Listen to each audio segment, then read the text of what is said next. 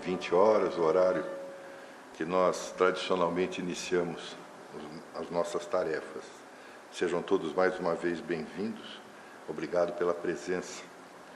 Em nome da nossa irmã, que rapidamente passou por aqui, e agradece a todos pelo empenho no, na busca do aprendizado. Então, nós sempre começamos com uma leitura de uma página do livro Mestre de Amor, a primeira obra ditada por Joana de Ângeles. Opiniões. Respeita a opinião dos amigos e examina judiciosamente o que eles falam. No entanto, não te detenhas nas opiniões alheias, partidas dos julgamentos convencionais da multidão. O respeito humano e a hipocrisia lhes dão vigor e força que, todavia, não te podem atingir. Por ajudar a todos indiscriminadamente, chamar-te-ão de tolo. Por confiar em Deus desassombradamente, considerar-te-ão ingênuo. Por amar muito e com abnegação, nomear-te-ão como fraco cultivando a misericórdia em nome do céu, apontar-te-ão como imbecil, exercitando a previdência em favor de ti mesmo e dos outros, identificar-te-ão por velhaco, ensinando a verdade e vivendo-a, repelir-te-ão como fanático, serve e persevera, mesmo que a multidão encarnecedora, escarnecedora se volte contra o teu trabalho, sorri e passa, embora identificando a zombaria no derredor. Não deixarás de ser prudente porque te ignorem o equilíbrio. Não será menos sábio se não te constatarem a lucidez. Embora essas vozes não te considerem o culto à família, o respeito às leis e a submissão a Deus com amor ao próximo, examina-lhes as instruções verbais.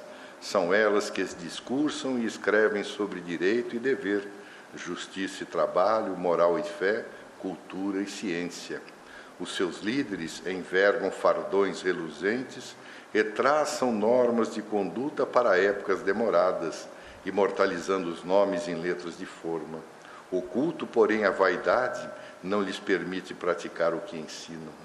O excesso de palavras com que adornam as lições essenciais mata o espírito e desacredita no íntimo deles a legitimidade do que asseveram. Continua confiante.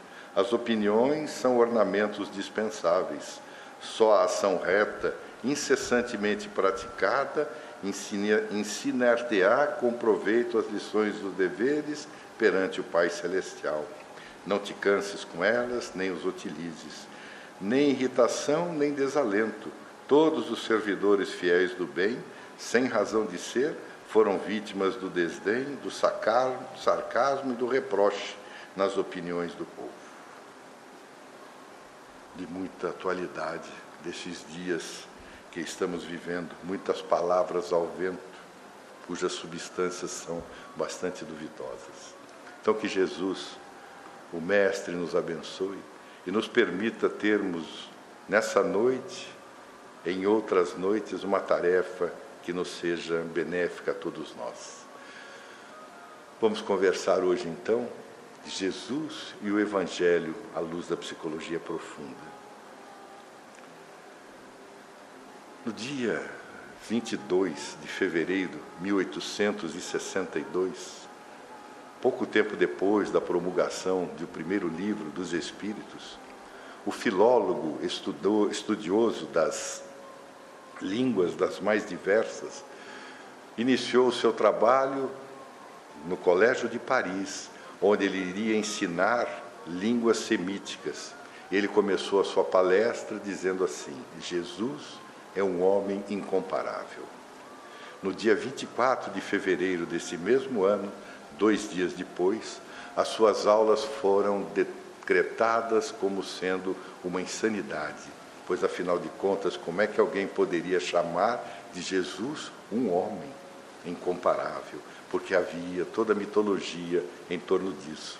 Mas, no entanto, quando nós olhamos para a figura extraordinária de Jesus, nós percebemos que, de fato, ele era um excelso psicoterapeuta, como diversas vezes nossa irmã tem enumerado, porque Se nós olharmos o Evangelho, por exemplo, significa em grego Evangelion, que, que é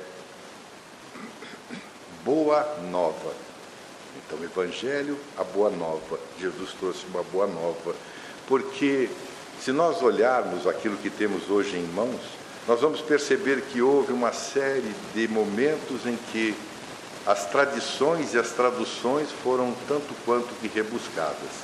Jesus, à sua época, falava o arameu ou aramaico.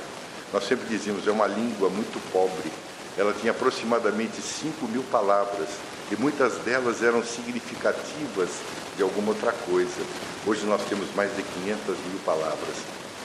Então imagina-se no aramaico para que se transformasse aquilo que Jesus falava inicialmente para o hebraico, que foi o início do Novo Testamento, ou seja, do Evangelho. Pois bem, quando se propôs que se traduzisse do hebraico para o grego, porque o grego, quando Alexandre da Macedônia conquistou toda aquela região, ele introduziu a língua grega e todos aceitaram. Possivelmente Jesus também falava o grego. Então era necessário que todo aquele evangelho, toda aquela boa nova fosse traduzida do hebraico para o grego. Então deu origem à chamada Septuaginta em grego. E o tempo passou. Durante o Império Romano, começou-se então a se expandir aquilo que já chamava de cristianismo. Então, lá pelo ano de 383, o bispo de Roma, que hoje nós chamaríamos o equivalente ao Papa, que era Damaso, pediu a um antigo cristão da Dalmácia, que era Jerônimo, para que ele fizesse uma tradução da Septuaginta para o latim, que era aquilo que se falava, a língua que se falava naquela ocasião, e que deu origem então àquilo que hoje nós conhecemos como a Vulgata Latina. Mas há uma carta, que é uma carta aberta de Jerônimo, referindo-se à grande dificuldade que ele tinha em traduzir a Septuaginta e colocá-la dentro dos verbetes do latim porque havia muitas palavras que possivelmente já haviam sido alteradas ou muitas vezes adulteradas ao largo de tantos e tantos séculos daquilo que Jesus já havia dito. Então, o Evangelho hoje, aquilo que nós conhecemos, é basicamente a tradução do latim para a nossa língua, para diversas outras línguas. Então, é a partir da Vulgata Latina. Mas esse grande manancial da chamada Boa Nova acaba trazendo algo que nós muitas vezes não percebemos por quase dois mil anos. Então é isso que Joana de Anjos vem hoje trazer, incluindo o conteúdo do Evangelho, dos ensinamentos de Jesus, à luz da psicologia profunda. Mas o que é a psicologia profunda? Historicamente, essa psicologia profunda ou de profundidade, ela foi cunhada esse termo por um psiquiatra de origem suíça, Eugênio Bleuler. Ele dizia que a grande proposta dessa psicologia profunda era fazer-se uma terapia e uma pesquisa dentro dos aspectos mais profundos do ser humano. E aí ele se utilizava da linguagem da psicanálise de Sigmund Freud, que chamava então do inconsciente, o inconsciente profundo.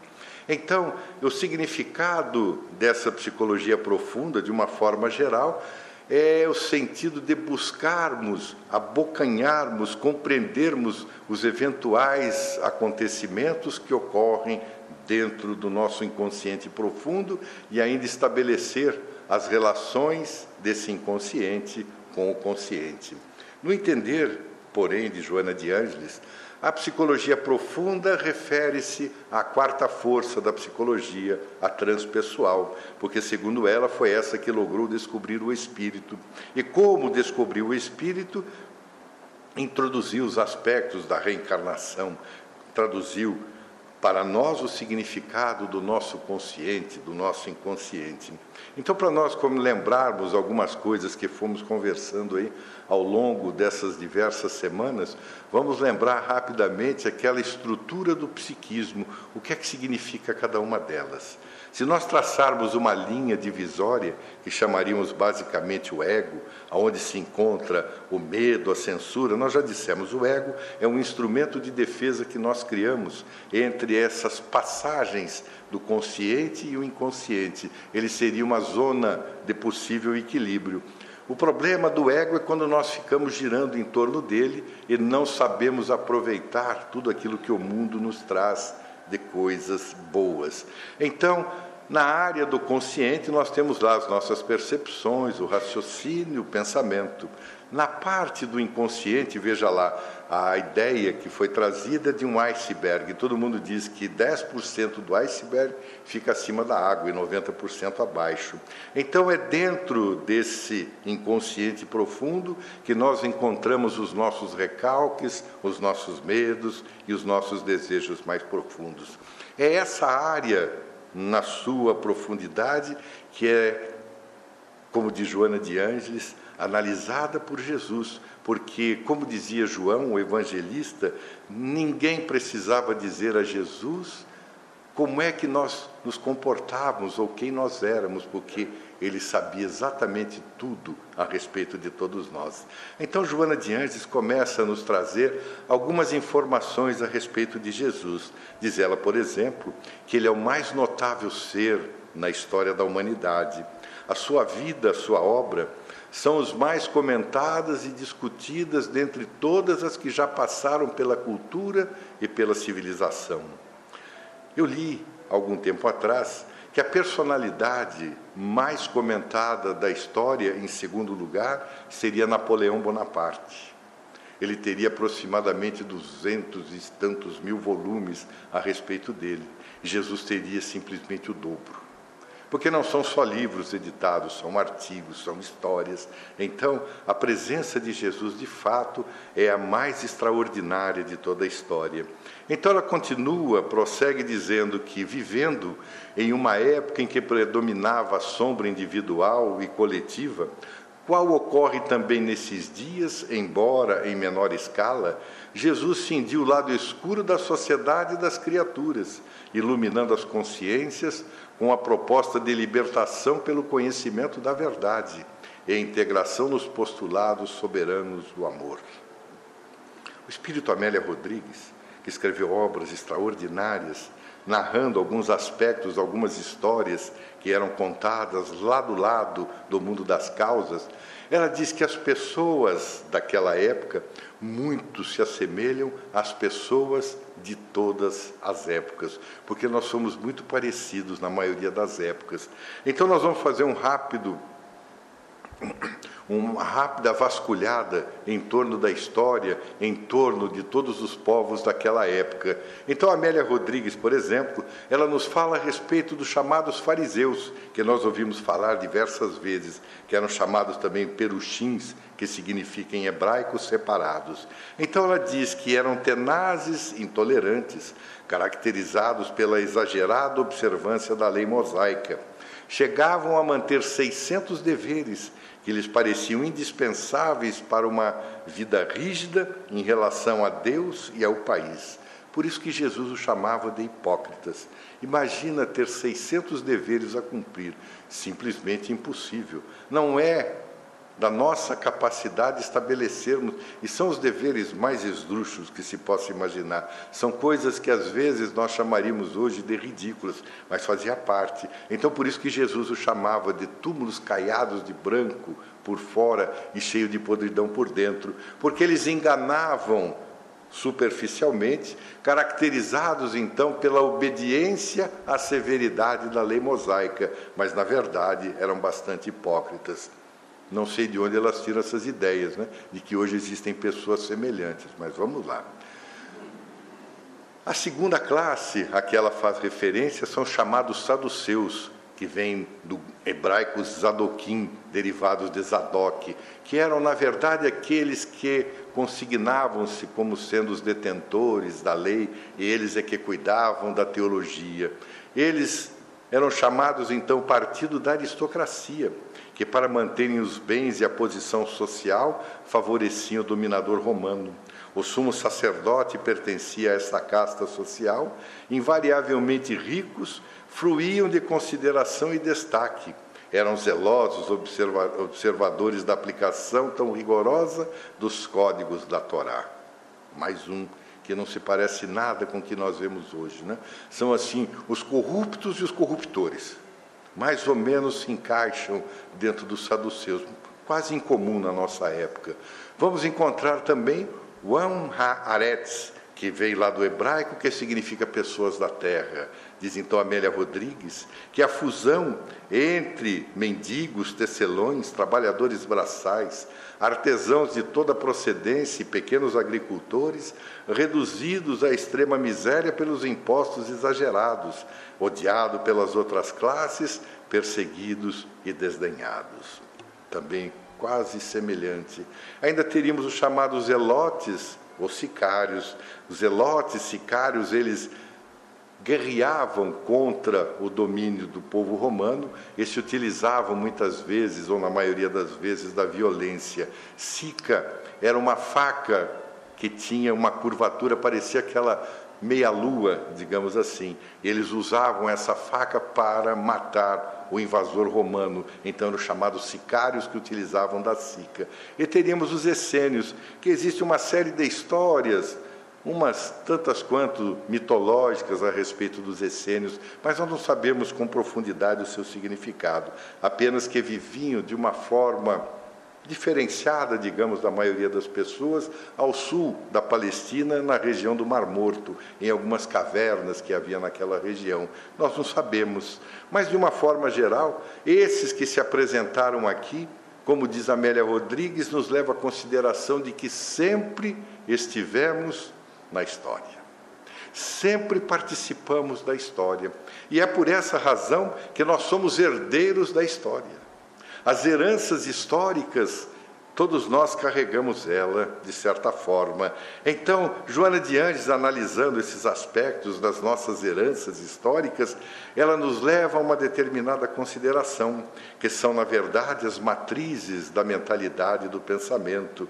Ela então descreve que arquétipos ideológicos humanos que podem ser encontrados em qualquer cultura humana, exatamente porque eles representam a síntese dos problemas e das contradições da experiência moral humana em processo de transformação. Então ela complementa dizendo que é o velho versus o novo.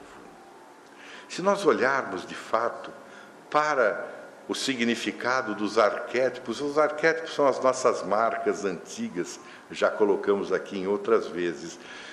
Qualquer parte do mundo, em qualquer civilização, em qualquer povo, nós somos muito semelhantes. Há uma obra quase desconhecida que foi escrita logo depois da origem das espécies. O mesmo autor, ele considera as chamadas feições humanas.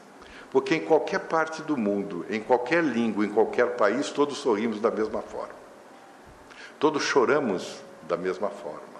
Por mais paradoxal que seja, um cego sorri da mesma forma. O surdo mesmo não entendendo a palavra, ele chora e ele sorri.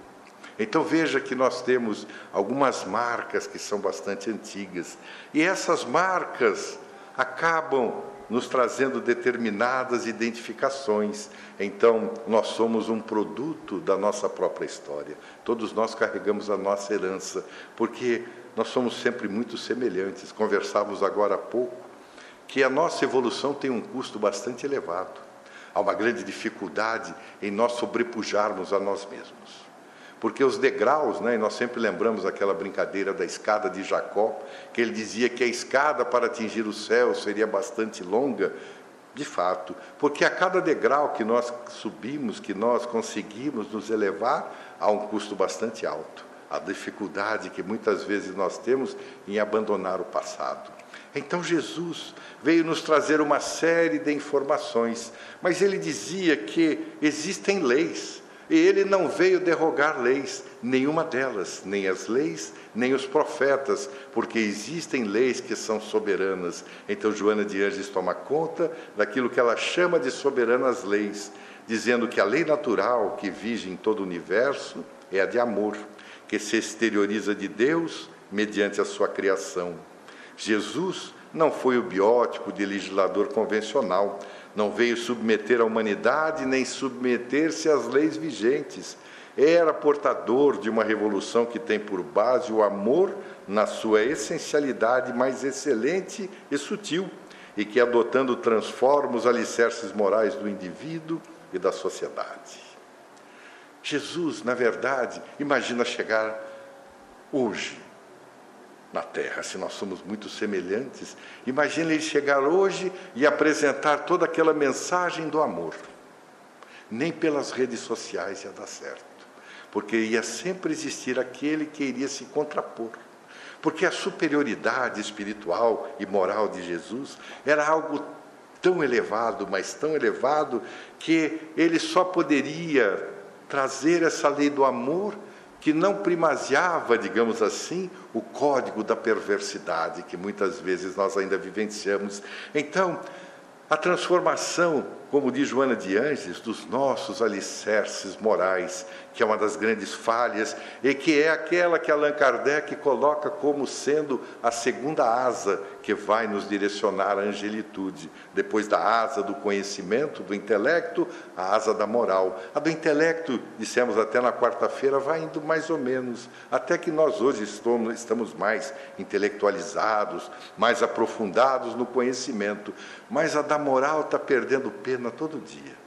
Então nós temos que fazer com que essa asa da moral se engrandeça cada vez mais. Então nossa irmã prossegue dizendo que nas soberanas leis o ser humano erra por ignorância ou rebeldia, sob os estímulos do ego autodefensor, sem conhecimento profundo do significado existencial, do valor de si mesmo. Ele, Jesus, vem buscar o ser humano no abismo em que se encontra, priorizando os valores éticos e espirituais e deixando à margem as compensações egóicas, porque aquele que já desfrutou da felicidade, ele não a soube repartir com o seu próximo, terá menos possibilidade de fruí-la depois da sua vida física.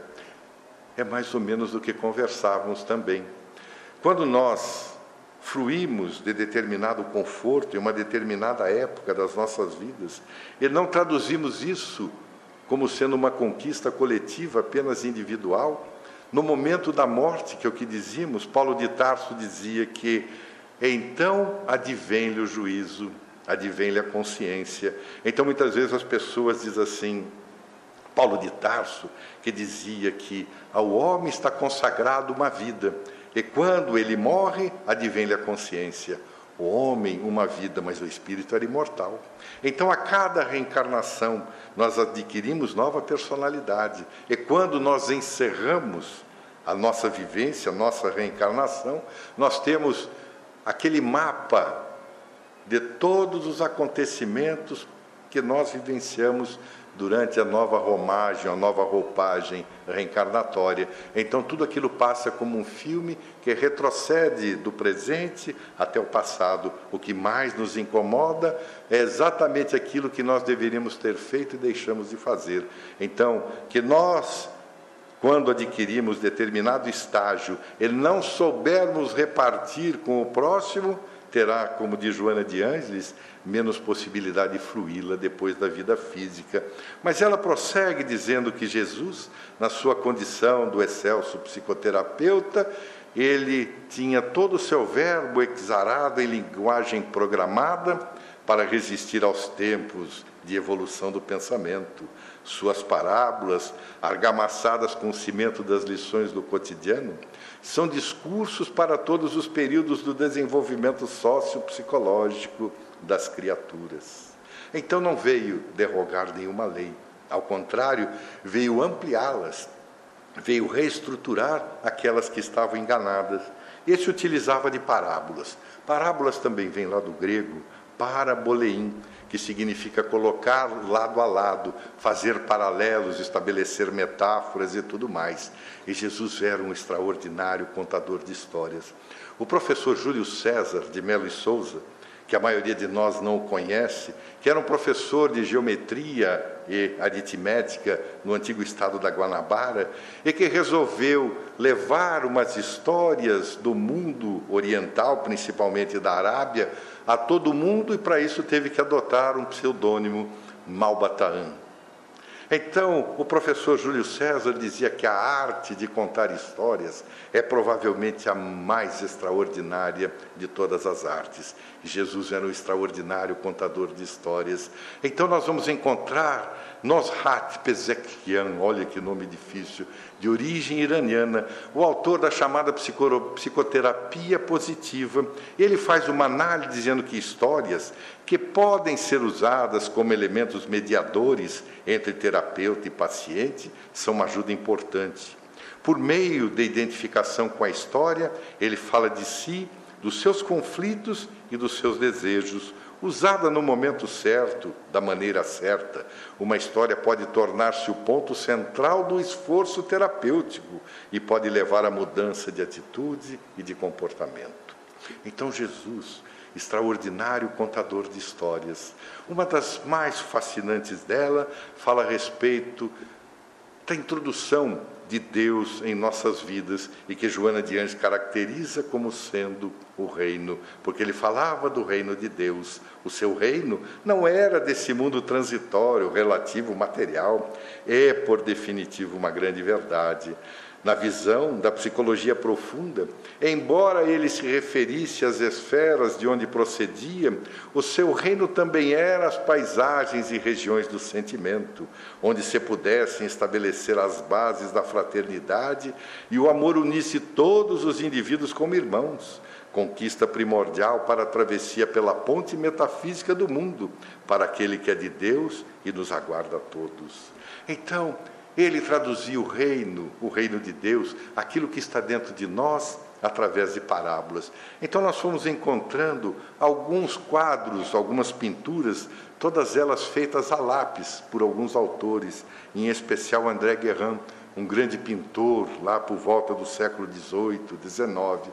Então nós vamos utilizando de algumas dessas figuras para nos recordarmos de algumas das parábolas de Jesus, como por exemplo quando ele apresentou a parábola do semeador. O que é que dizia a parábola do semeador? Eis que o semeador começou a semear.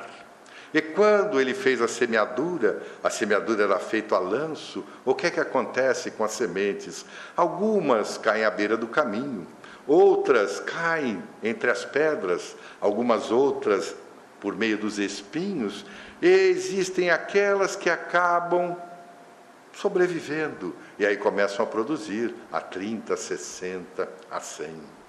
Quando nós olhamos para essa parábola e não conseguimos identificar aquilo que a psicologia profunda chama de simbolismos, muitas vezes nós não conseguimos traduzi-la, em especial para o nosso cotidiano.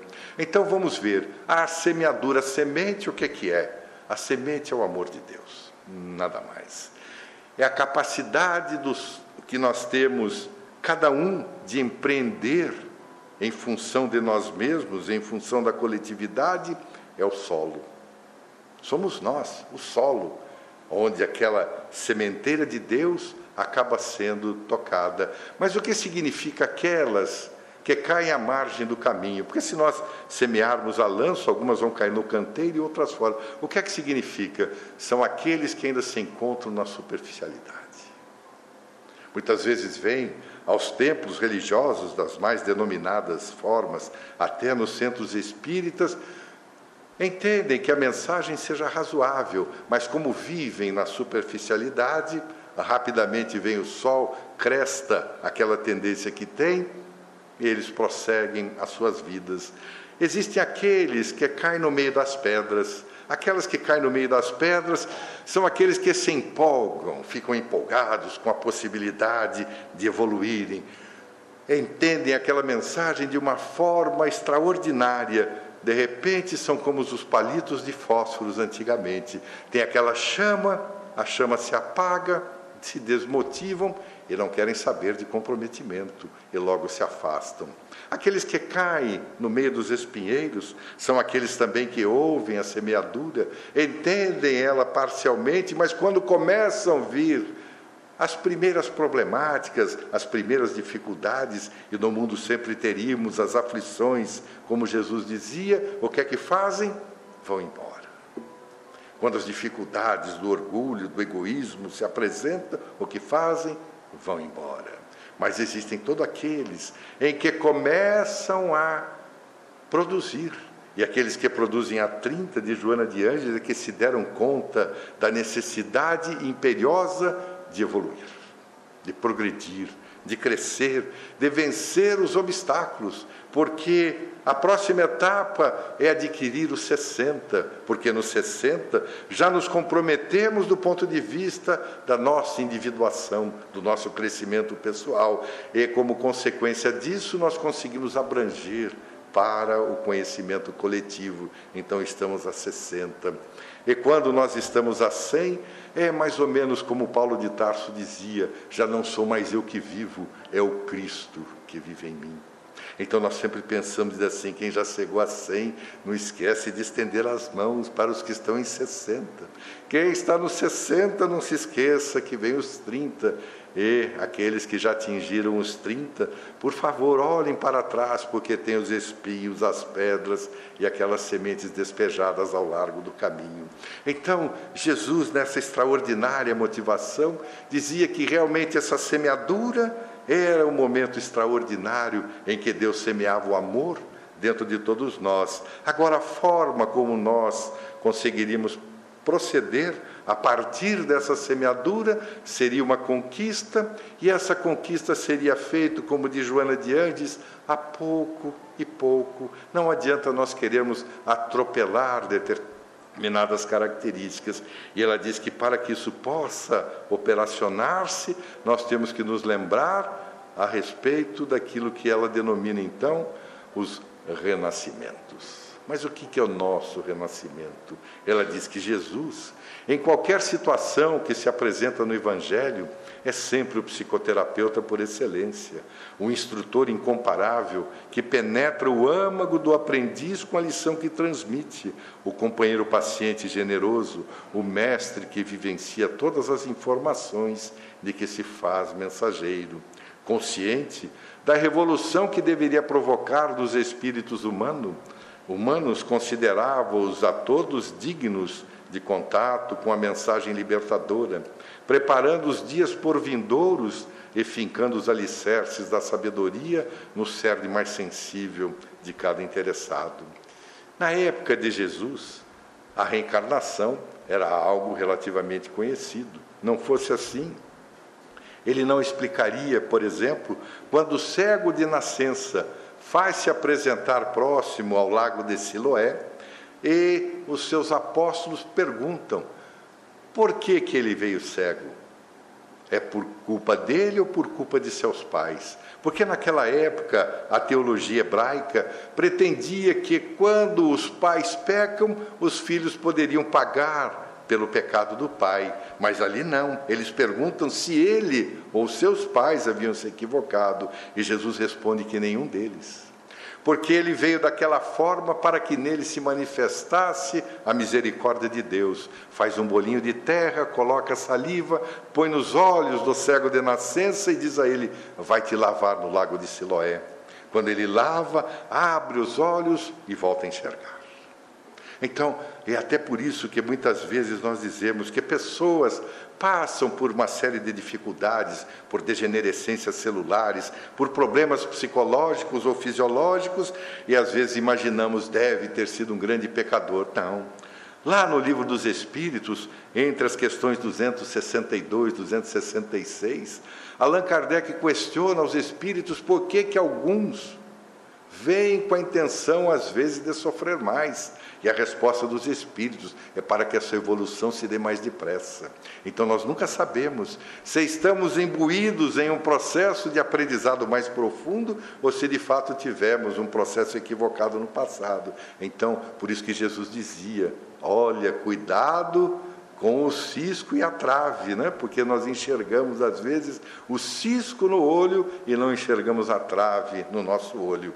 Então a reencarnação era conhecido dos povos antigos, tanto é que não é uma tradição espírita, ao contrário, o espiritismo veio abordar a reencarnação e trazer a ela todo um manancial do ponto de vista ético, porque narram alguns historiadores que quando houve o segundo concílio de Constantinopla, no ano de 553, entre os, dois, os dias 2 e 15 de maio daquele ano, Justiniano, que era o imperador do Império Oriental, ele resolveu convocar esse concílio porque sua mulher, a sua esposa, que era Teodora, era uma antiga meretriz. E como ela era conhecida como meretriz, as que mais a conheciam eram as meretrizes do porto de Constantinopla. Então, para que não houvesse comentário, ela mandou matar todas. Dizem que foram duzentas. Então as pessoas diziam que, como acreditavam na reencarnação, ela deveria reencarnar duzentas vezes para pagar o débito que tinha com aquelas mortes. Então ela pedindo ao seu marido Justiniano que nesse concílio determinasse que a reencarnação não existia. Então a reencarnação deixou de existir por decreto da teologia católica de então. Então era necessário que abandonássemos as teses de Orígenes da pré-existência da alma, a reencarnação foi descartada. Mas Joana de Anjos prossegue dizendo que nessa estrutura de crescimento, muitos dos distúrbios psicóticos, neuróticos, superficiais ou profundos estão sediados nas estruturas vibratórias das vivências transatas, quando houve delito ou tragédia, que se imprimiram nos painéis do inconsciente profundo, as tecelagens ultradelicadas do perispírito, e ficaram adormecidas nos refolhos do ser ou programaram a organização psicofísica com os fatores correspondentes à necessidade da terapia moral. Então não adianta derrogar uma lei natural, uma das soberanas leis da reencarnação por decreto, não. Porque muitos dos distúrbios que temos na atualidade são oriundos do passado. Então, de Joana de Andes, que durante todo esse processo que nós passamos do nosso crescimento moral, através da reencarnação, é onde nós aprimoramos os nossos conteúdos íntimos.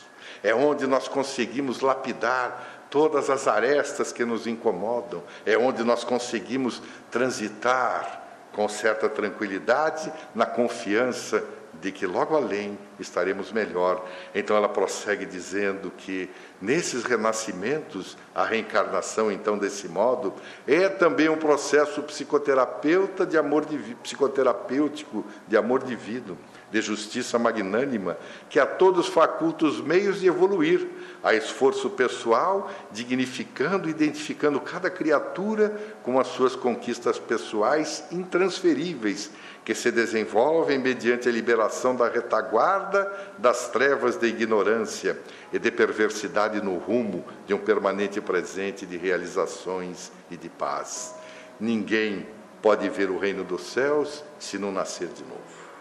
Era o que Jesus dizia. E num momento muito especial, porque havia um certo senhor da lei, Nicodemos, Bar Nicodemos, que solicitou a João, o jovem primo de Jesus, que devia ter naquela época 14, 15 anos de idade, que conseguisse uma entrevista com Jesus.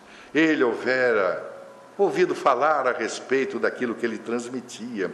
Então, quando foi-lhe concedida a oportunidade, teria que ser à noite para que as pessoas não ouvissem. Então ele saiu, se esgueirando pelas portas laterais de Jerusalém, desceu ao vale do Cédron e foi até uma moradia que Jesus costumava morar. Ele nunca dormiu em Jerusalém, um aspecto fantástico. Ele sempre ficava nas cercanias, em Betânia, na casa dos amigos, ou em outras localidades, nunca pernoitou em Jerusalém. São aspectos interessantes de Jesus. Quando ele foi dado a entrada em Jerusalém e que começaram a exultá-lo, ele subiu no tal do burrinho e não punha os pés no chão. As pessoas jogavam as palmas, as flores, ele nunca pisou sobre nenhuma delas. São alguns aspectos daquele que é de fato o guia da nossa humanidade.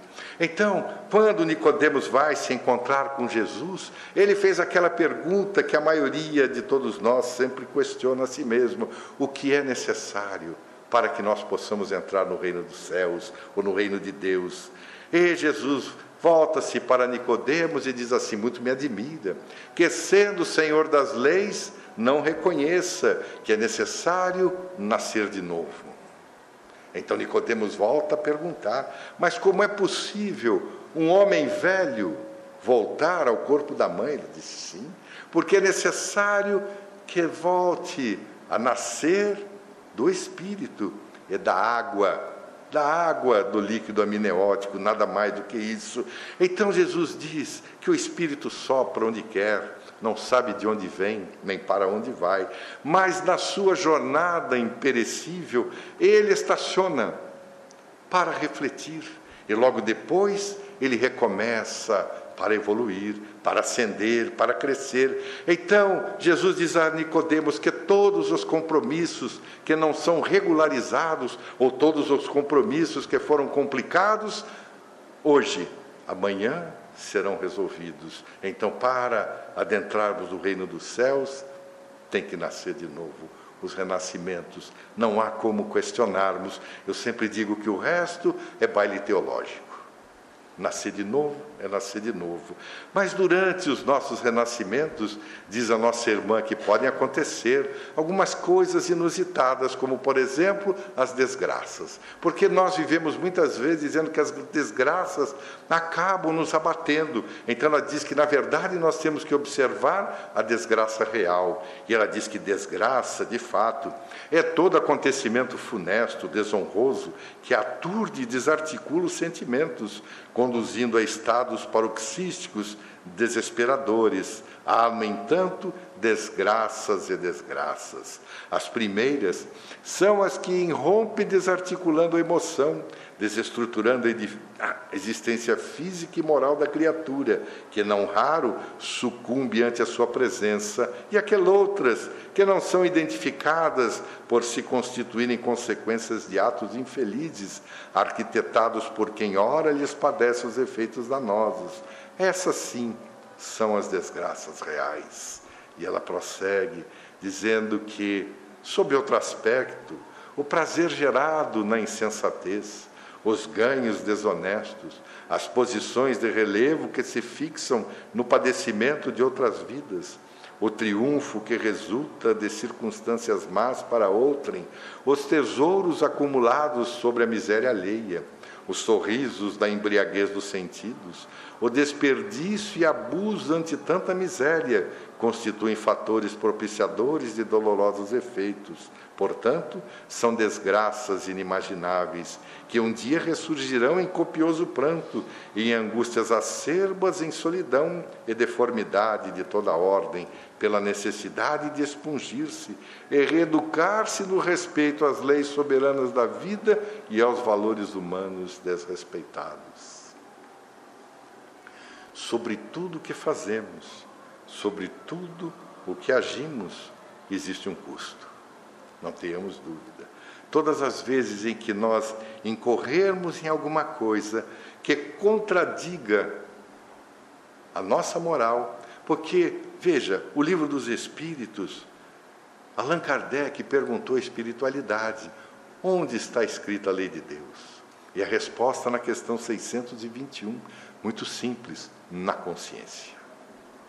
Todas as vezes em que nós, de alguma forma, derrogarmos a nossa consciência e que as nossas atitudes tenham sido dentro de alguns aspectos que são citados pela nossa irmã, invariavelmente nós vamos sofrer as consequências é da lei, é da natureza. Então, muitos que são os poderosos de hoje, o que se utilizam da ignorância como massa de manobra para obtenção de poder transitório, também chegarão à frente. Eu me lembro, certa ocasião, nós estávamos em Araras O Dr. Walter, que era o diretor, não sei se ainda é, do nosocômio de Araras, era mani... antigamente era manicômio, depois criamos o nome mais sensato, o nosocômio. E o Divaldo estava junto e disse assim, perguntando a respeito das características, e o Dr. Walter perguntou ao Divaldo: Nós estamos pensando em ampliar as nossas alas dos mais necessitados das perturbações mentais. Será que devemos? O Divaldo redarguiu dizendo: Sim, com muito objetivo, porque elas em breve estarão muito lotadas. Porque há desencarnações em que há uma necessidade premente de que os espíritos voltem constrangidos pela deformidade mental. Porque já foram deformados morais. E a deformação moral acaba gerando, muitas vezes, a deformação de ordem mental. Então pode ampliar as suas alas, porque haverá espaço para todos. Então Joana de Anjos prossegue dizendo que, na verdade, há uma fome de amor e de compreensão, mais talvez do que de pão e justiça, porque a presença na terra é um resultado da ausência de sentimentos geradores das injustiças sociais, morais, econômicas. A maneira providencial para vencer-se a desgraça de qualquer tipo é o comportamento no presente, mesmo que a preço de sacrifício e renúncia, construindo-se o futuro harmônico. O canto, diz ela, das bem-aventuranças é o poema de maior destaque na constelação nos discursos de Jesus. Se nós nos recordarmos desse momento extraordinário, Jesus se coloca no Monte Curumhatim Roberto Holden, diz que naquele momento Jesus lançou a plataforma do reino dos céus. Amélia Rodrigues diz que aquela é a canção da liberdade do homem, da mulher, e que nunca mais essa cantilena seria cantada de forma tão bela. Então imagina Jesus naquele monte Curumhatim. Quem tiver curiosidade, vai no Google e procura, porque do alto desse monte nós avistamos o mar da Galileia, que é Farnaum, a aldeia da esperança. Na parte de baixo, outras cidades que existiam na época, Decápolis, que não mais existem, mas são lugares em que nós podemos nos recordar daquela presença, porque o mar da Galileia, mar de Genezaré, Tiberíades, são diversos nomes da, nomes da mesma coisa. A época de Jesus, aquilo era chamado do Yam Genezer. O Yam Genezer no hebraico significa o jardim dos príncipes, porque esse nome era dado porque as árvores das frutas eram maravilhosas, as flores, a folhagem era exuberante, aquele lago de águas piscosas, então todos chamavam do Jardim dos Príncipes, o Ian Genezer. Então Jesus sobe no Kurum e começa a dizer, trazer aquela nova proposta, os valores éticos que nós deveríamos guardar, e fala a respeito dos humildes, pobres em espírito, os humildes do espírito, aquele que, aqueles que consagramos para nós a condição, como de Joana de Ângeles, dos eternos aprendizes da vida, sempre conscientes a respeito de Deus, da existência do amor. Bem-aventurados, dizia Jesus, os tristes, porque eles serão consolados. Mas há que se diferenciar entre a atitude de triste, quando temos compaixão, ou uma triste atitude, quando nós temos a revolta. São diferenciadas. Bem-aventurados os mansos, porque eles herdarão a terra. Bem-aventurados os misericordiosos, porque alcançarão misericórdia os puros de coração que verão a Deus, os pacificadores que serão chamados filhos de Deus. Então, quando nós nos recordamos de toda essa mensagem estruturada dentro de uma necessidade de um equilíbrio social, de uma harmonia de ordem espiritual, nós vamos perceber que toda aquela sede de justiça, todos nós serão, seremos saciados. Buscai o reino de Deus em primeiro lugar, e perceberás que de fato a sua justiça prevalecerá e todo o resto vos será acrescentado. Então, a extraordinária proposta de Jesus, naquele sermão da montanha, naquele momento em que ele lança a plataforma do reino dos céus. E logo depois, ele vem dizer que para que nós pudéssemos alcançar todas essas benesses das bem-aventuranças, nós conseguiríamos, porque afinal de contas, como nos recorda nossa irmã, o jugo é leve, vinde a mim, vós que estáis aflitos, eu vos aliviarei, porque o meu fardo é suave, o meu jugo é leve. Jesus humanizado, então, de Joana de Andes, que é o grande médico das almas, que as conhecendo em profundidade, apresenta a terapia recuperadora, ao tempo que oferece a libertadora e que evita novos comprometimentos. Seu fardo se fazia leve, porque estruturado em claridade diamantina, sem qualquer contingente de tormento, ensejando o alívio imediato ao penetrar na projeção do seu pensamento irradiante, que cindia toda a treva. E nossa irmã prossegue dizendo que feliz aquele que opta por experimentar o bem-estar no momento em que respira e entende. Desditoso, aquele que, conhecendo a forma para tornar-se pleno, posterga a oportunidade, aguardando os impositivos inevitáveis da sujeição e do sofrimento para resolver-se pelo adquirir o que rejeitara anteriormente. Sendo o caminho único, aliás, para chegar-se a Deus, não teve outra alternativa senão afirmar: Vinde a mim, todos que estáis aflitos e sobrecarregados, que eu vos aliviarei. Então, diz nossa irmã, que a terapêutica de Jesus é libertadora. Não se detém à beira do problema, não. Ele identifica a problemática e traça, indica o caminho para que nós não caíssemos na recidiva, no erro moral, como ela diz, ou no comprometimento da nossa própria consciência. Então, quando nós estamos vinculados a um processo qualquer, nós, na maioria das vezes, perdemos a esperança. Mas quando a esperança se renova, nós vamos encontrar momentos em que aqueles personagens que buscaram Jesus tinham uma confiança extraordinária. Então, vinde a mim que estáis aflito. E muitas vezes nós estamos aflitos e nos esquecemos dele. Mas no Evangelho há um momento muito peculiar. Porque Jesus retornava de um passeio e estava na barca de Simão Barjonas, que aporta mais uma vez na praia de Kifarnaum. Kifarnaum também vem lá do nome hebraico Kifar Naum.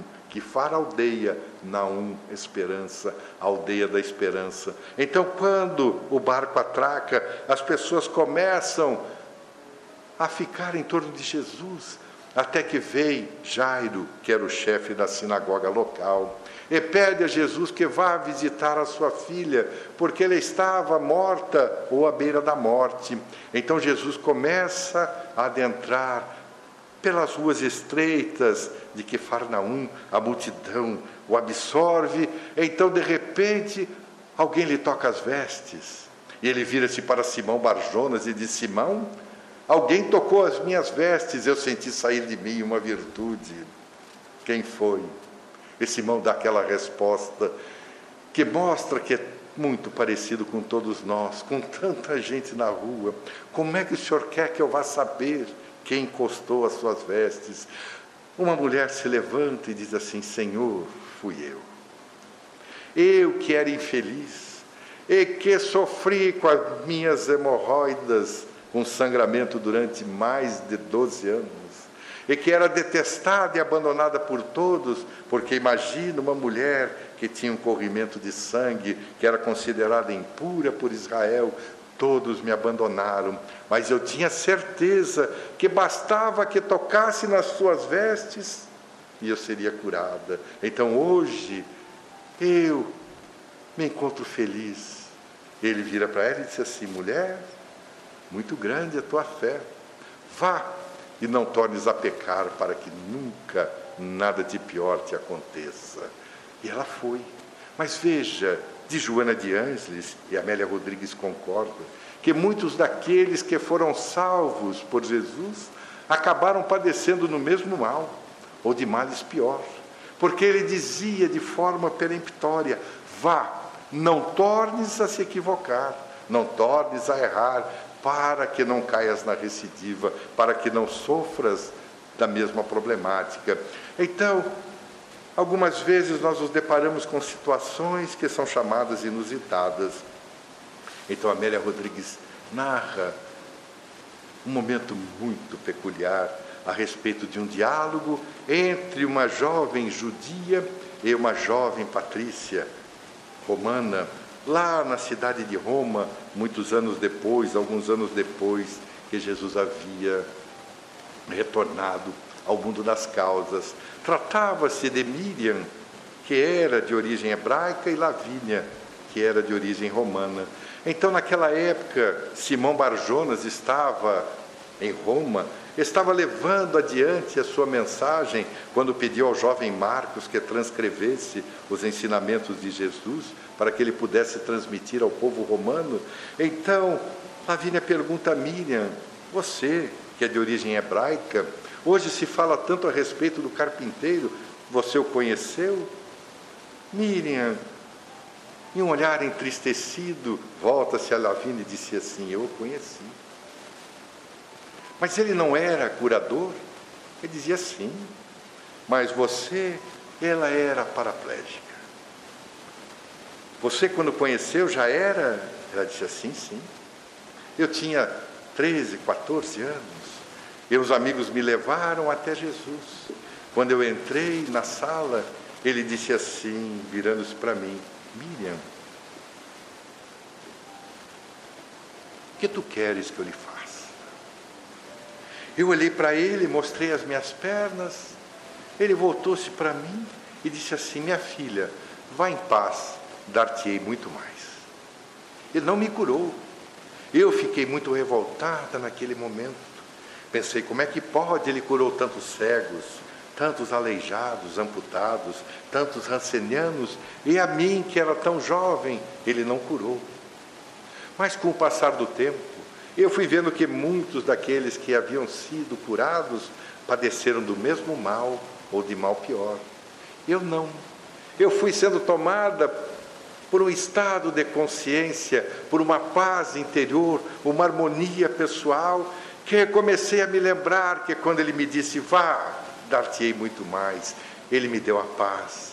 Enquanto outros pereciam, eu comecei a cantar e eu percebi que a minha voz era maviosa, e todos se encantavam quando eu cantava. Então eu cantava a respeito dos ensinamentos de Jesus, e nunca deixei de me recordar: vá, dar-te-ei muito mais. Então é a cura real a que Joana de Anjos nos chama atenção.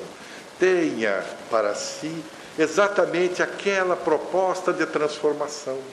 Transforme a tua dor em sorriso Transforme-se em alguém que olhe para o lado e veja que existem outras pessoas que muitas vezes são muito mais infelizes.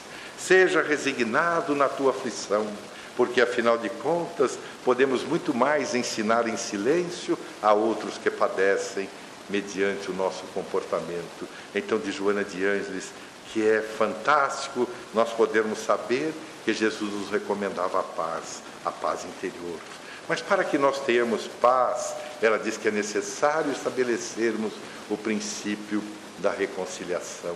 Vá, reconcilia-te com teu próximo enquanto estás a caminho, porque se não vem, aquele oficial de justiça o leva para a cadeia, e lá ficará até que pagues o último ceitil. Então, de Joana de Anjos, que Jesus aceitou as injunções convencionais dos comportamentos atávicos, porém, acrescentou a essa política legal ancestral necessária nos primórdios da cultura do povo hebreu a ética do amor como um mecanismo superior a quaisquer outras expressões de ordem material ou de imposição estabelecida. À luz da psicologia profunda, o perdão é superação do sentimento perturbador do desforço, das figuras de vingança e de ódio, através da perfeita integração do ser em si mesmo sem deixar-se ferir pelas ocorrências afligentes dos relacionamentos interpessoais. E vai mais longe, diz assim: Jesus, homem, sempre enfrentou situações de tal monta, procurando estabelecer o perseguidor e dignificar o perseguido, impondo a esse último a necessidade de conduta correta, a fim de que não lhe acontecesse nada pior.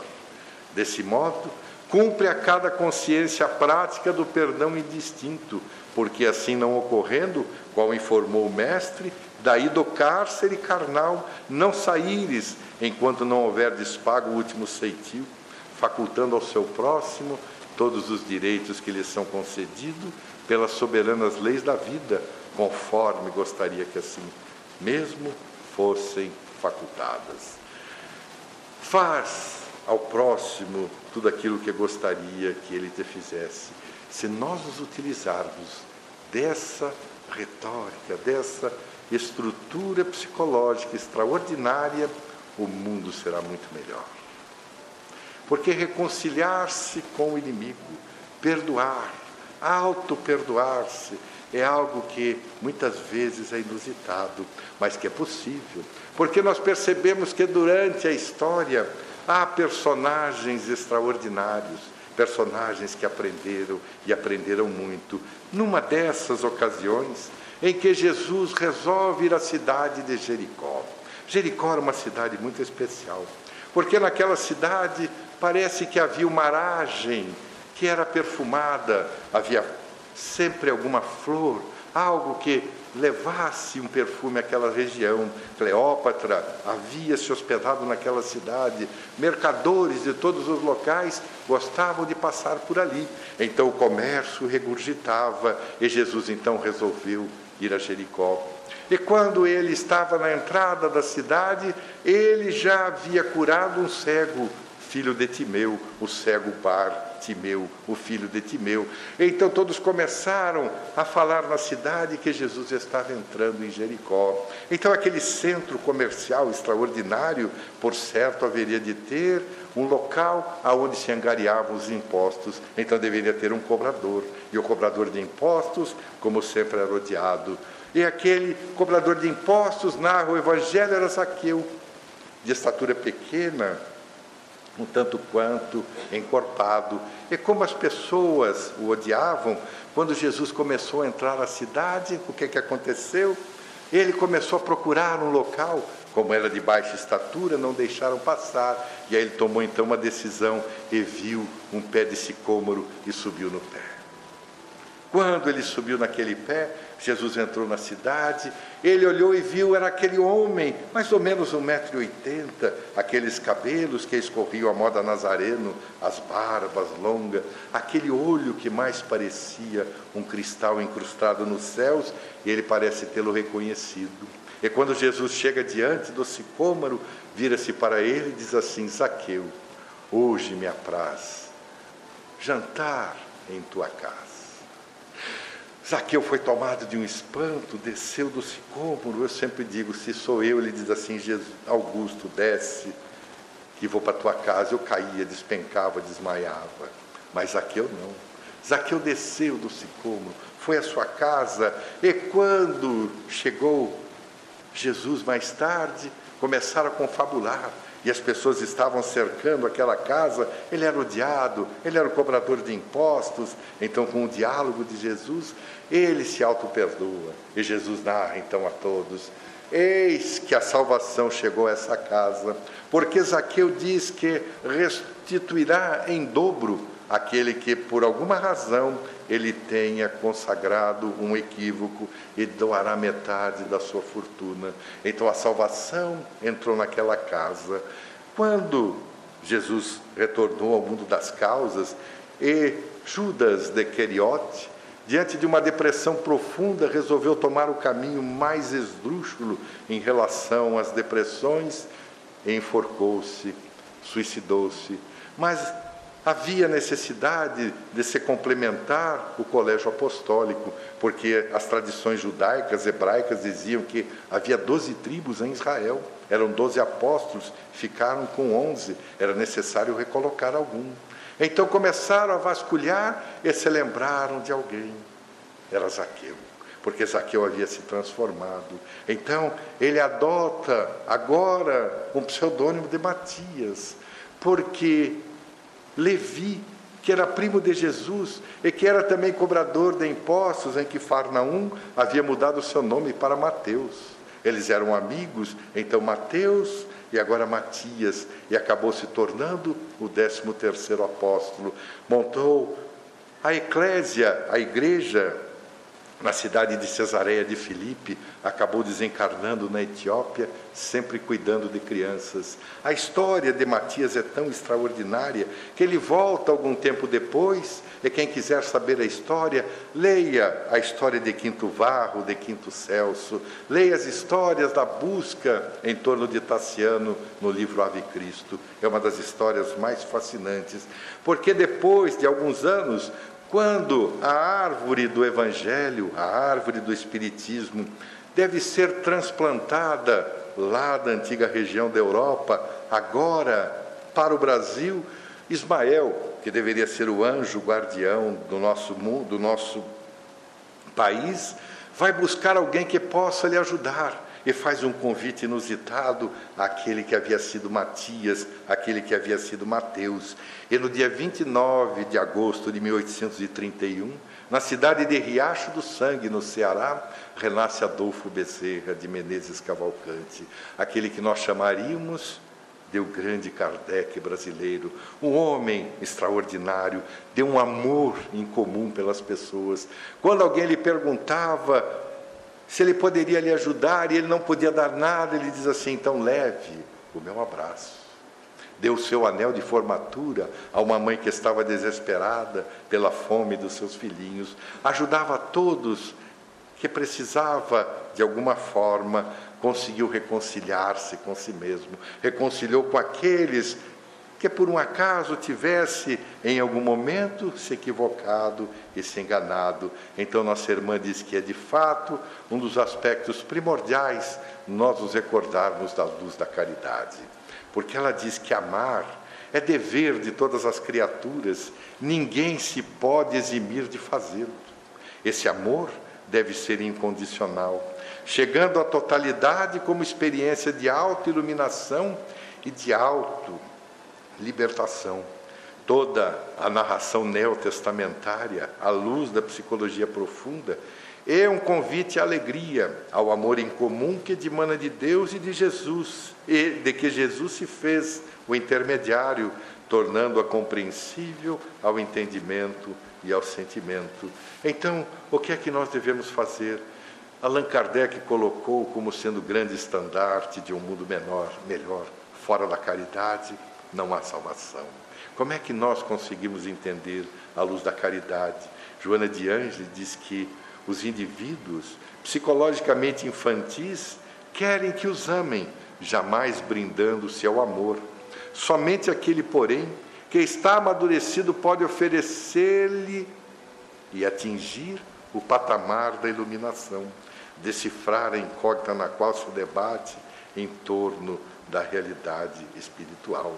Então nós começamos a pensar, afinal de contas, como é que nós vamos encontrar essa luz da caridade? Como é que nós vamos nos deparar diante da oportunidade de sermos alguém que faça a diferença? Então, nossa irmã diz que a parábola do bom samaritano é um poema da mais profunda psicologia do Mestre para com a humanidade, que após ouvi-la, conscientemente nunca mais poderá ser a mesma, tornando-se necessário a cada indivíduo atender à ordenança.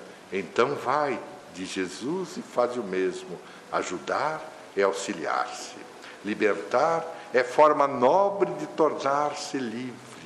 Então, quando aqueles peruchim, os fariseus, os separados, começam a questionar Jesus, como é que eu devo proceder para encontrar o reino de Deus? E Jesus redarguiu dizendo: Ora, ama Deus de toda a tua alma, de todo o teu coração, de toda a tua fé.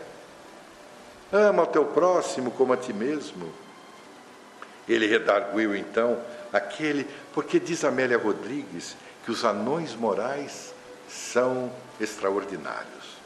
Porque ao invés de tentar subir para alcançar os gigantes da moral, não, eles são preguiçosos, então eles querem rebaixar o gigante moral para onde eles estão, para a sua condição de anão moral. Então ele volta a perguntar: quem é o meu próximo? Porque Jesus sempre devolvia a pergunta, porque sempre que um hipócrita nos perguntar alguma coisa, nós podemos devolver a pergunta: o que é que diz a lei? Por que é que é isso? Por que é que é aquilo? Então, quem é o meu próximo? E aí Jesus narra a mais extraordinária parábola, dizendo assim: que um homem descia de Jerusalém em direção a Jericó. Havia sido atacado por alguns bandidos, alguns salteadores, que o roubaram e o largaram ferido à margem do caminho. Mas daí passou um levita. O levita era um auxiliar lá no templo de Jerusalém era auxiliar dos mandatários da teologia hebraica de então. O levita olha aquele homem e passa ao largo, largo o evangelho. Logo depois vem o sacerdote, e o sacerdote, olhando aquele homem, age como levita e passa à margem também. Até que surge a figura do samaritano, que toma do homem, unge as suas feridas com óleo, com vinho, e colocam no lombo de um animal, ele leva até um estalajadeiro e recomenda que ele iria viajar, mas tome dois denários quando eu voltar, se gastaste mais, eu lhe devolverei o dinheiro. Então Jesus usa da figura do samaritano para a caridade. E aí nós percebemos algumas peculiaridades da psicologia profunda, porque a Samaria era uma das partes constituintes da Palestina mas não era Judéia. Mas numa época em que os filisteus invadiram a Palestina e que jocosamente começaram a chamá-la de Filistina, eles não conseguiram atingir a região da Judéia, mas eles dominaram toda a região da Samaria. Mataram a maioria dos homens, dos jovens, dos velhos e conviveram com as mulheres. E começaram então a nascer aqueles filhos que os judeus consideravam os bastardos, os odiados. Então o judeu odiava o samaritano. Não bastasse isso, havia uma cisma teológica, porque quando um certo sacerdote desentendeu-se com Salomão, quase mil anos antes de Jesus, ele foi a Samaria e erigiu um templo lá no monte Garizim. Então, contrapunha-se ao templo de Jerusalém no Monte Moriá. Então tinha uma dúvida, uma cisma, porque os judeus não concebiam que o templo deveria ser no Garizim e os samaritanos não conseguiam entender que deveria ser no Moriá. Havia uma outra cisma.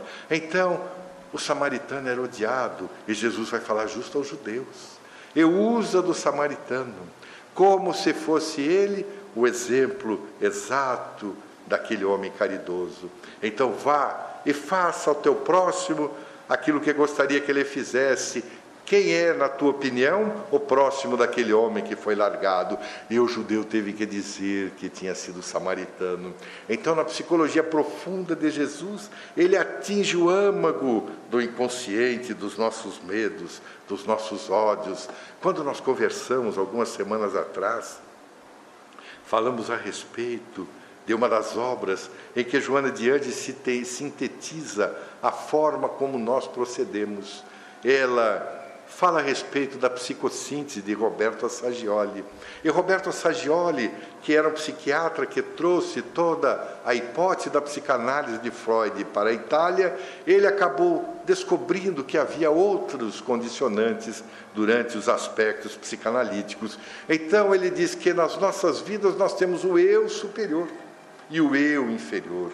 Então Joana de Andes se utiliza daquela mitologia do Minotauro, aquele que era uma parte humana e uma parte animal. Então, se nós traçássemos uma linha imaginária pelo nosso diafragma, nós teríamos na parte inferior o eu inferior, na parte superior a nobreza, o eu superior.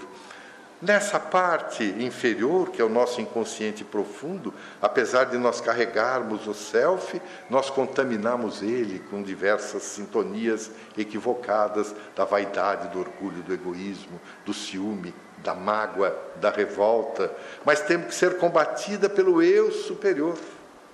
Então, quando o despertar do espírito se fizer presente, nós vamos entender que é esse eu superior que deve providenciar para que o eu inferior seja não dizimado, para que ele seja a pouco e pouco dissoluído.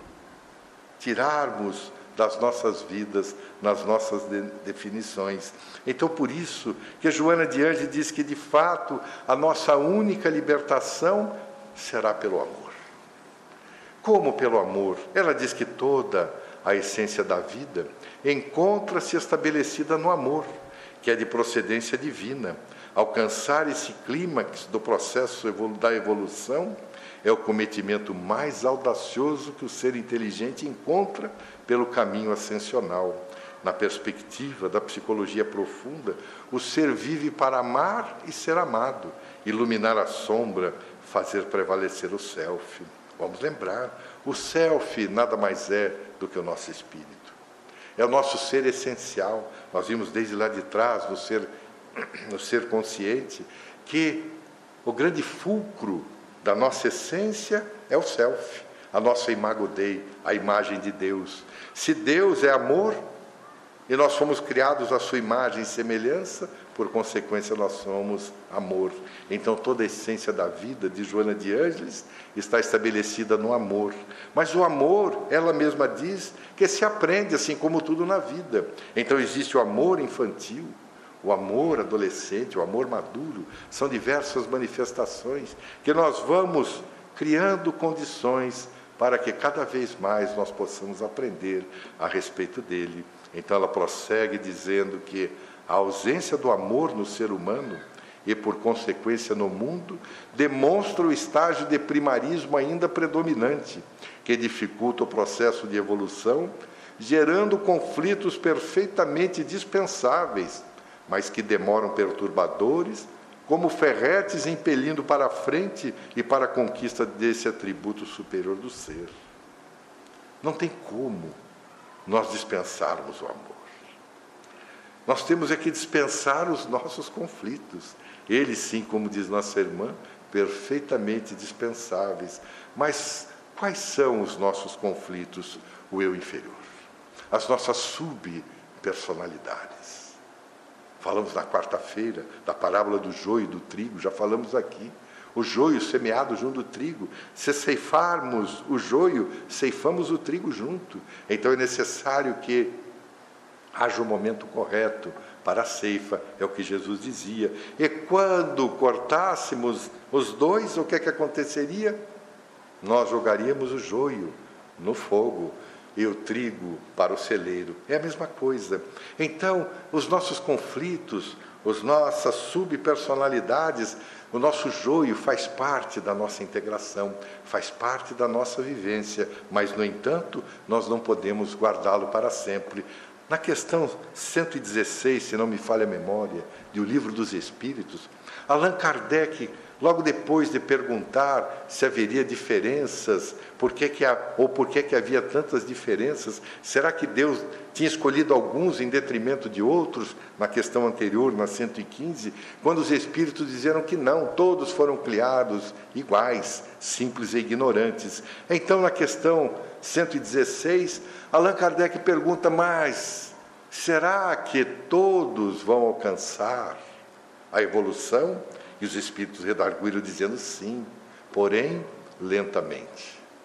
Não adianta nós avançarmos além das nossas possibilidades. Nós temos que fazer aquilo que é possível. Então, Joana de Anjos prossegue dizendo que a sua revolução, a de Jesus pelo amor, suplantou tudo quanto antes fora apresentado pelo pensamento histórico, pela ética, invertendo as propostas sociais e políticas que primavam pela prevalência do ego dominante exaltando então o eu profundo de caráter eterno e sobranceiro a todas as injunções transitórias do mundo físico. Há um momento muito especial, muitos momentos especiais na vida de Jesus, mas quando ele começou a juntar aquele seu colégio apostólico, ele passava pelas praias de Quifarnaum e começou a convidar alguns pescadores, homens rudes, brutos na lida diária com a pesca, e o primeiro que ele encontrou foi Simão. Simão Barjonas, Simão, filho de Jonas. E Jesus lhe fez um convite inusitado: venha junto de mim e eu vos farei pescadores de homens. E até hoje a psicologia e a psiquiatria não explicam, mas ele foi. Esse Simão era muito cético, era um homem difícil, de uma lida dura. Então Jesus, que era dotado sempre de um bom humor, ele começou a chamar Simão de Cefas, porque voltamos ao arameu, ao aramaico, na sua pobreza de palavras, Cefas significava pedra, mas também cabeça de pedra, cabeça dura. Simão Cefas, Simão Pedra, que virou Simão Pedro. Veja que coisa. Mas ele era teimoso, era difícil. Então Jesus se aproximou dele e diz assim: Quando eu vos fizer pescadores de homens. E eles foram. Mas Simão, se nós nos recordarmos naquele momento excruciante quando Jesus foi levado lá do Getsemane para o Sinédrio e foi interrogado por Ainás e Caifás, o que é que acontece com Simão? Simão, ao ser perguntado por alguns transeuntes, mas você não era ou não é um dos apóstolos do carpinteiro? E ele disse: Eu não. Uma vez. Ele se assustou com a negativa, porque Jesus lhe disse que ele negaria três vezes. Algum tempo depois, outra pessoa, você não é o pescador que segue Jesus? E ele, na resposta imediatista, disse: Não. Segunda vez. E sem se dar conta, pela terceira vez. E aí o galo canta. Então ele olha para Jesus e o Evangelho diz que, sob o olhar complacente de Jesus, Simão chorou copiosamente. Chorar copiosamente é muitas vezes um distúrbio da depressão. Mas Simão conseguiu vencer a depressão. Ao invés de entregar-se à tristeza profunda, o que é que ele fez? Ele resolveu estabelecer a primeira casa cristã de caridade, a Casa do Caminho, aquela que estava na metade do caminho entre Jerusalém e o porto de Jopa ou de Jope. Eles começaram então ali a cuidar daqueles que eram os desvalidos, abandonados pelas famílias, os aleijados, os amputados, os necessitados de toda forma. E aquela casa tinha uma característica muito peculiar. Ela tinha uma forma de U. De um lado ficava onde estava a cozinha, onde eles atendiam os necessitados pela fome. Havia também, daquele lado, uma pequena rede hospitalar. No fundo ficava o dormitório onde eles pudessem descansar, e na ala do outro lado ficava o chamado cenáculo, onde eles se reuniam para que ali fosse transmitida a palavra de Jesus, porque ele havia pedido a Levi, ou Mateus, que transcrevesse os ditos do Senhor, lá por volta do ano 55. Então, as primeiras escrituras, os primeiros escritos a respeito de Jesus, foram transcritos por Mateus Levi, que os lia juntamente com João, juntamente com outros auxiliares naquela casa do caminho. E passaram anos, passaram-se anos e anos, e eles cuidando das pessoas. Mas havia uma peculiaridade. Por que, que aquela casa tinha um formato? Ela era um formato de U, um braço, outro braço e um coração. Para que aqueles braços pudessem se estender e atender a todos aqueles que ali necessitavam de estar. Pessoas das mais diversas situações, alguns que haviam convivido com Jesus, que haviam perdido aquele simbolismo da estrutura ético-moral a que Jesus fazia referência e que agora voltavam acometidos pelo mesmo mal. ou de um mal pior, mas todos eles eram atendidos de forma equânime. Nenhum deles saía dali sem que pudesse ser atendidos, desde os mais jovens até os mais maduros. Então, a Casa do Caminho, a primeira casa de caridade cristã, porque, como diz Emmanuel, numa página maravilhosa do livro Fonte Viva, depois de negar Jesus por três vezes, Simão, caindo em si, resolveu mudar a estrutura de vida. Então Jesus, com toda a sua perspectiva da libertação do amor, aguarda que todos nós possamos, mais dia menos dia, cair em si. Porque Miriam de Migdol, Maria de Magdala ou Maria Madalena, bastou uma conversa com Jesus para que ela, caindo em si, tomasse uma decisão, abandonou toda aquela vida aquela vida de vendedora de ilusões e passou a seguir Jesus.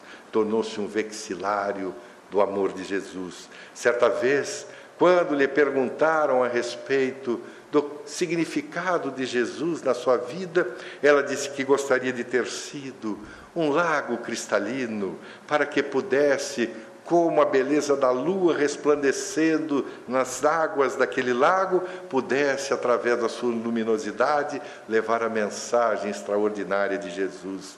Dedicou-se aos rancenianos até o fim de sua vida.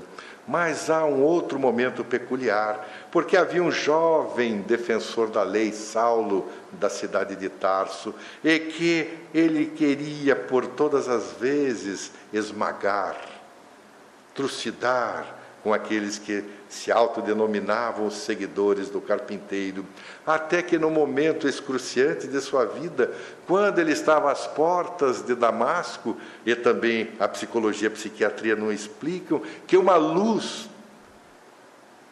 tão extraordinária se apresentou diante dos seus olhos que ele caiu do camelo em que estava montado e ficou cego, até que uma voz lhe perguntou: Saulo, Saulo, por que me persegues? Então ele pergunta: Quem és?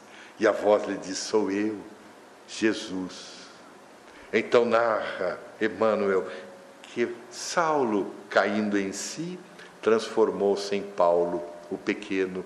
Foi morar no deserto até que pudesse compreender, junto ao amigo Áquila, todo o significado da existência de Jesus tornou-se o grande vexilário do cristianismo. Não fosse Paulo de Tarso, talvez nem estivéssemos aqui conversando. Então, de Joana de Ângeles, que toda essa estrutura psicoterapêutica de Jesus é de uma funcionabilidade extraordinária. Ela diz que trazendo a toda a humanidade a proposta psicoterapêutica preventiva, através da qual seria possível a vivência da saúde integral, oferecia também a curadora, de modo que todos pudessem desfrutar das bênçãos que estão ao alcance de quem as queira vivenciar. Vai mais longe, diz então que todo o seu ministério foi um hino de exaltação e vivência da liberdade da conscientização do indivíduo, da sua autorresponsabilidade diante dos acontecimentos existenciais, dando início a uma forma nova de ver e de entender as coisas. Outro sim, proclamou a necessidade de ser-se sincero e autêntico, mediante uma proposta de desvelamento moral sem subterfúgios, no qual o ego não sobrepõe ao self, mascarando a realidade do ser existencial. Todos nós somos os seres existenciais. Todos nós recebemos a mensagem de Jesus. Todos nós, ao largo de diversas e diversas romagens reencarnatórias, já tivemos conhecimento da existência de Jesus. Mas, por uma série de razões, nós nos afastamos desse conhecimento, nós nos afastamos daquilo que Jesus promulgava como sendo o hino de libertação. Então, agimos muitas vezes como filho pródigo, porque nos afastamos, como fez aquele jovem, da casa de Deus e vamos muitas vezes viver de forma dissoluta. Então, quando percebemos que estamos diante da fome, da fome de amor, da fome de sustentação pessoal, nós tomamos a decisão de voltar à casa do Pai. E quando nós voltamos, o Pai olha para nós e diz assim: Veja, um outro filho que estava morto, agora ele volta, agora está novamente aqui. Então, de Joana de Ângeles, em uma mensagem das mais extraordinárias, que nos chamou a atenção e provavelmente nunca mais esqueceremos, porque quando nós agimos feito o filho pródigo, nos afastamos da casa de Deus, e quando nós retornamos para ela, ele nos coloca roupa nova a roupa nova de Joana de Ângeles é a túnica da dignidade, é uma roupagem nova, é uma nova oportunidade de uma nova reencarnação. É a oportunidade singela que todos nós temos de, ao renascer, conseguirmos compreender que fora da caridade não há salvação, fora do amor não há conquista. Então, Jesus, jamais a humanidade voltaria a viver dias como aqueles. Ainda hoje, a sua voz alcança os ouvidos de todos aqueles que sofrem ou que aspiram pelos ideais de beleza e de felicidade. Então, nós vamos elevar os nossos pensamentos, as nossas preces a Jesus, agradecendo pela oportunidade incomparável que Ele nos concedeu a todos nós, de nos reunirmos em Seu nome de buscarmos compreender a estrutura do seu ensinamento, dentro dessa profundidade dos nossos seres, resguardando-nos do mal, pedindo a Ele que prossiga sempre com os seus ensinamentos, para que nós nunca percamos a alegria de viver. Que esse Jesus, o Mestre incomparável, esse guia incondicional das nossas almas, possa sempre estar junto de nós, nos auxiliando, nos recordando de suas propostas renovadoras e redentoras, e que Ele possa sempre nos abençoar. Que todos aqueles que sofremos, ou todos aqueles que aspiramos pelos ideais de beleza e de felicidade, nos recordemos dos seus ensinamentos e que Ele permaneça sempre junto de nós. A todos os nossos votos de muita paz. Que tenhamos um bom final de semana, uma boa semana, um bom mês. E daqui a 15 dias nós nos encontramos de novo. Muita paz a todos. Que Jesus nos abençoe, hoje e sempre. Assim seja.